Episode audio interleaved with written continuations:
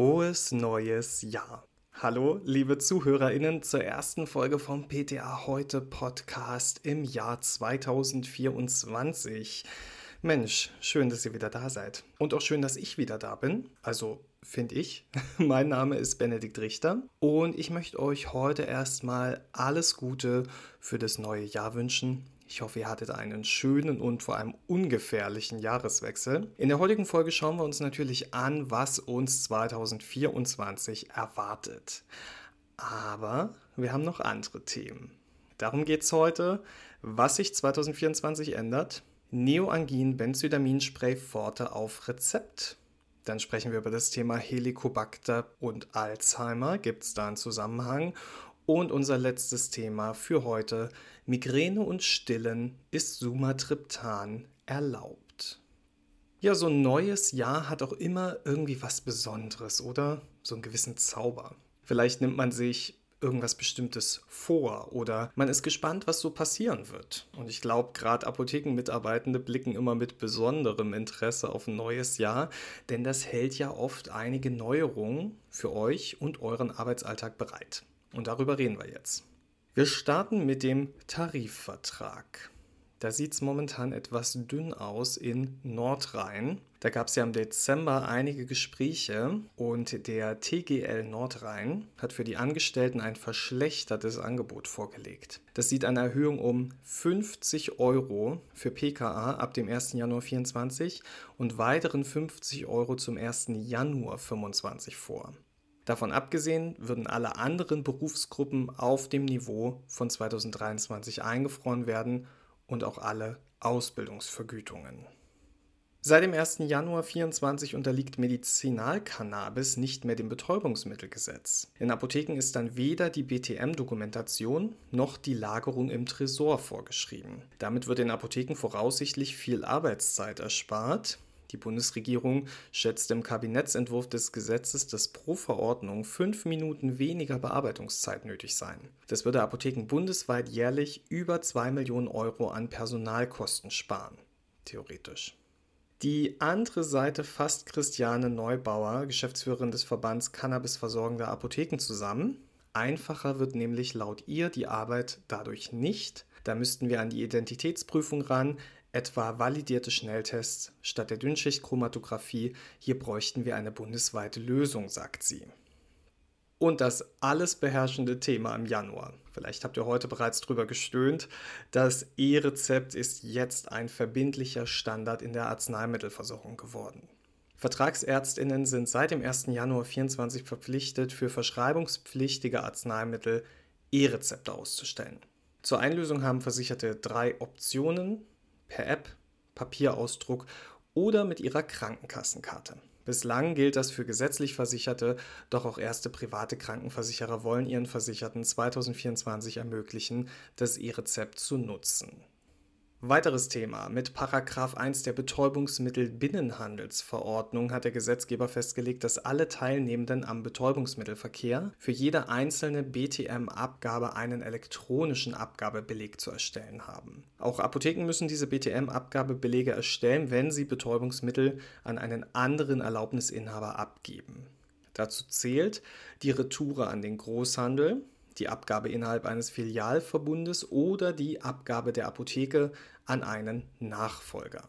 Der Abgabebeleg ist dann der beim Bundesinstitut für Arzneimittel und Medizinprodukte angesiedelten Bundesopiumstelle zu übermitteln. Falls jemand von euch Lust auf einen anderen Arbeitsplatz hat, dann ist die Krankenhausapotheke vielleicht spannend.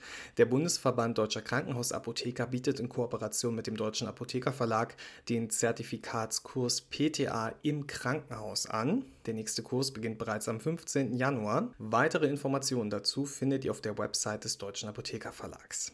Aber auch für alle in den Apotheken gibt es noch Neuigkeiten. Mit Inkrafttreten des Arzneimittel Lieferengpassbekämpfungs- und Versorgungsverbesserungsgesetzes am 26. Juli 2023 hat das BfArM eine aktuelle Liste von Arzneimitteln erstellt, die aufgrund der zugelassenen Darreichungsform und Wirkstärken zur Behandlung von Kindern bis zur Verendung des 12. Lebensjahrs notwendig sind. Für die in dieser Liste aufgeführten Arzneimittel hebt der GKV Spitzenverband zum 1. Februar 2024 die Festbeträge auf. Neuer Basispreis für Arzneimittel mit altersgerechten Darreichungsformen für Kinder wird dann ein um 50% erhöhter, fiktiver Festbetrag auf der Grundlage der Abgabepreise der pharmazeutischen Unternehmer ohne Mehrwertsteuer. Für gelistete Kinderarzneimittel ohne Festbetrag wird der bisherige Basispreis um 50% angehoben. Der pharmazeutische Unternehmer kann den Abgabepreis bis zu diesem neuen erhöhten Basispreis anheben ohne dass ein Preismoratoriumsabschlag anfällt. Geht der Abgabepreis darüber hinaus, ist der Abschlag fällig. Und dann hätten wir dann noch das berühmte Lieferengpassgesetz. Das trat ja schon zum 1. August 2023 in Kraft und ermöglichte dauerhaft erweiterte Austauschregelungen in den Apotheken. Im Februar regelt sie aber jetzt auch die Zuzahlung neu. Bislang haben Versicherte zum Beispiel bei der Abgabe von drei N1-Packungen anstelle der verschriebenen N3-Packung dreimal die Zuzahlung in Höhe von mindestens 5 Euro zu entrichten. Mit der Änderung soll dann sichergestellt sein, dass die Zuzahlung nur einmal zu zahlen ist und sich der Höhe nach auf die Packungsgröße bezieht, die der verordneten Menge entspricht. Auch bei der Zuzahlung im Fall der Abgabe einer Teilmenge aus der verschriebenen Packung ändert sich was.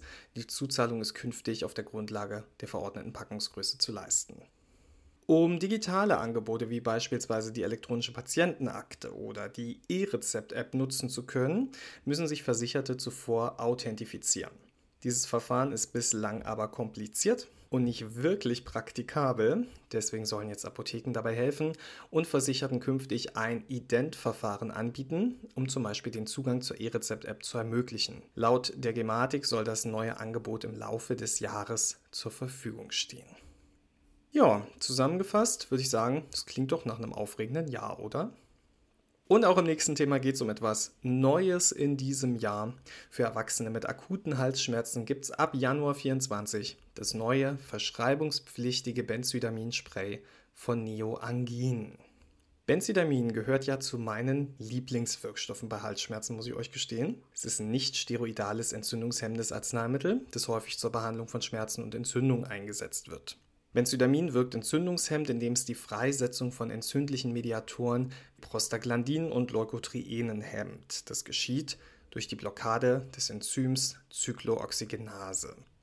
Durch die Hemmung von Zyklooxygenase reduziert Benzydamin nicht nur Entzündungen, sondern wirkt auch schmerzlindernd. Es eignet sich daher zur Behandlung von Schmerzen unterschiedlicher Ursachen, wie zum Beispiel bei Entzündungen im Mund- und Rachenraum. Benzydamin wird dann häufig in Form von topischen Präparaten wie Gelen, Sprays oder Lutschtabletten angewendet, die ermöglichen eine gezielte lokale Anwendung, insbesondere bei Entzündung der Schleimhäute. Zusätzlich zu seiner entzündungshemmenden Wirkung zeigt Benzydamin antimikrobielle Eigenschaften. Der Wirkstoff trägt dazu bei, die Gewebeverträglichkeit zu verbessern, indem es die Durchlässigkeit von Blutgefäßen verringert und die Freisetzung von Entzündungsmediatoren unterdrückt. Zugelassen ist das neue verschreibungspflichtige Neoangin-Benzydamin-Spray Forte zur symptomatischen lokalen Behandlung von akuten Halsschmerzen, die mit typischen Entzündungssymptomen, also Schmerzen, Rötung oder Schwellung im Mund- und Rachenraum einhergehen. Mit 3 Milligramm Benzydaminhydrochlorid pro Milliliter enthält das neue Halsspray die höchste Wirkstoffkonzentration pro Dosierungseinheit innerhalb der Gruppe der benzydaminhaltigen Halssprays im deutschen Halsschmerzmarkt. Die allgemeine Dosierempfehlung ist ab einem Alter von 18 Jahren zwei bis sechsmal täglich zwei bis vier Sprühstöße in der Mundhöhle anzuwenden. Wer jetzt sagt, hm, es gibt doch schon Neoangin-Halsspray mit dem Wirkstoff. Ja, der hat vollkommen recht. Das hat aber 1,5 Milligramm Wirkstoff pro Milliliter und ist bereits ab einem Alter von sechs Jahren zugelassen und ohne ärztliche Verschreibung erhältlich. Das sind die Unterschiede. Wir machen jetzt mal einen ganz eleganten Themenwechsel und wenden uns dem Thema Alzheimer zu. Viele von uns haben oder hatten, wie in meinem Fall, sicherlich Großeltern oder Bekannte, die an dieser Krankheit leiden und wissen sicher, was diese Krankheit anrichten kann. Leider ist die Alzheimer-Demenz bisher nicht heilbar, aber es wird ganz viel dazu geforscht. Immer mehr Risikofaktoren werden diskutiert und dabei ist jetzt auch der Magenkeim Helicobacter pylori ins Visier geraten. Knapp ein Drittel aller Menschen in Deutschland trägt den Helicobacter pylori in sich. Die Infektion kann zwar symptomlos verlaufen, aber auch Magenschleimhautentzündung verursachen und sogar zum Magenkarzinom führen. Ist der Magen durch Helicobacter beschädigt, dann können Vitamin B12 und Eisen nicht mehr so gut resorbiert werden. Das erhöht das Demenzrisiko. Das Bakterium kann aber nicht nur im Magen Schaden anrichten, sondern auch ins Gehirn gelangen. Und dort ruft Helicobacter eventuell Entzündung hervor und bewirkt den Untergang von Nervenzellen. Wie stark der Zusammenhang zwischen der Helicobacter pylori-Infektion und der Alzheimer-Demenz tatsächlich ist, ließ sich bisher nicht sagen. Eine neue Studie erlaubt jetzt aber ein paar konkretere Aussagen. Für die Studie wurde auf elektronische Patientenakten aus Großbritannien zurückgegriffen. Die Analyse beruht auf den Daten von 4 Millionen Menschen. Was kam jetzt dabei heraus? Eine symptomatische Infektion mit Helicobacter pylori nach dem 50. Lebensjahr kann mit einem um 11% erhöhten Alzheimer-Risiko einhergehen. Circa ein Jahrzehnt nach der Infektion ist die Risikoerhöhung maximal, denn es ist Demenzrisiko der betreffenden Person um 24% höher als das einer Person, die nicht symptomatisch mit Helicobacter pylori nach dem 50. Lebensjahr infiziert war. Eine Helicobacter pylori-Infektion könnte demnach einen Risikofaktor für Demenz darstellen, und zwar einen therapeutisch beeinflussbaren. Das ist die gute Nachricht. Inwieweit jetzt aber die konsequente Bekämpfung des Magenkeims durch Eradikationstherapien die Alzheimer-Rate tatsächlich beeinflusst, muss in groß angelegten Studien getestet werden. Es zeigt aber, dass man so eine Infektion nicht auf die leichte Schulter nehmen sollte und Betroffenen dringend zur Compliance bei ihrer Therapie ermutigen sollte. Ja, bei einer Migräne muss man sicherlich niemanden zur Compliance ermutigen. Ich glaube, da ist der Leidensdruck groß genug. Jedoch gibt es eine Patientinnengruppe, die dann und wann vor Unsicherheiten steht, was ihre Migränetherapie angeht. Wir sprechen von stillenden und dem Wirkstoff Sumatriptan. Häufig ist es so, dass sich Migräneattacken in der Schwangerschaft bessern. In der Stillzeit allerdings kehrt die Migräne häufig zu ihrem früheren Muster bezüglich Häufigkeit und Schwere zurück, schreiben die AutorInnen der S1-Leitlinie Therapie der Migräneattacke und Prophylaxe der Migräne. Was soll man da also tun? Welche Wirkstoffe dürfen gefahrlos eingenommen werden? Also, ganz zuerst erstmal Manchmal reichen schon nicht medikamentöse Maßnahmen, um Migräneanfälle zu lindern, gerade dann, wenn es nur leichte Attacken sind. Wie auch in der Schwangerschaft können die MigränikerInnen als erstes immer versuchen, inwiefern Ruhe, Entspannung, Eispackungen, Reizabschirmung ihnen bereits helfen. Helfen diese Maßnahmen nicht, dann können Stillende laut Embryotox, das ist das Pharmakovigilanzzentrum für Embryonaltoxikologie an der Berliner Charité, das empfiehlt, dass Stillende dann auf Paracetamol neben Ibuprofen als Analgetikum der Wahl in der Stillzeit zurückgreifen. Beide Wirkstoffe dürfen auch bereits Säuglinge erhalten. Nebenwirkungen wurden bei gestillten Kindern in mehreren Untersuchungen nicht beobachtet, erklärt Embryotox zu Ibuprofen und es gibt keine nennenswerten Hinweise auf Unverträglichkeiten beim gestillten Säugling zu Paracetamol.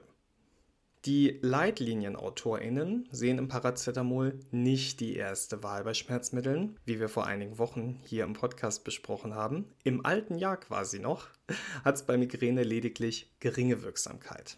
Die AutorInnen raten nur zu Paracetamol, wenn andere Analgetika nicht möglich sind. Sie raten eher zu den NSAR-Ibuprofen und ASS als Analgetika, wenn nicht medikamentöse Maßnahmen versagen.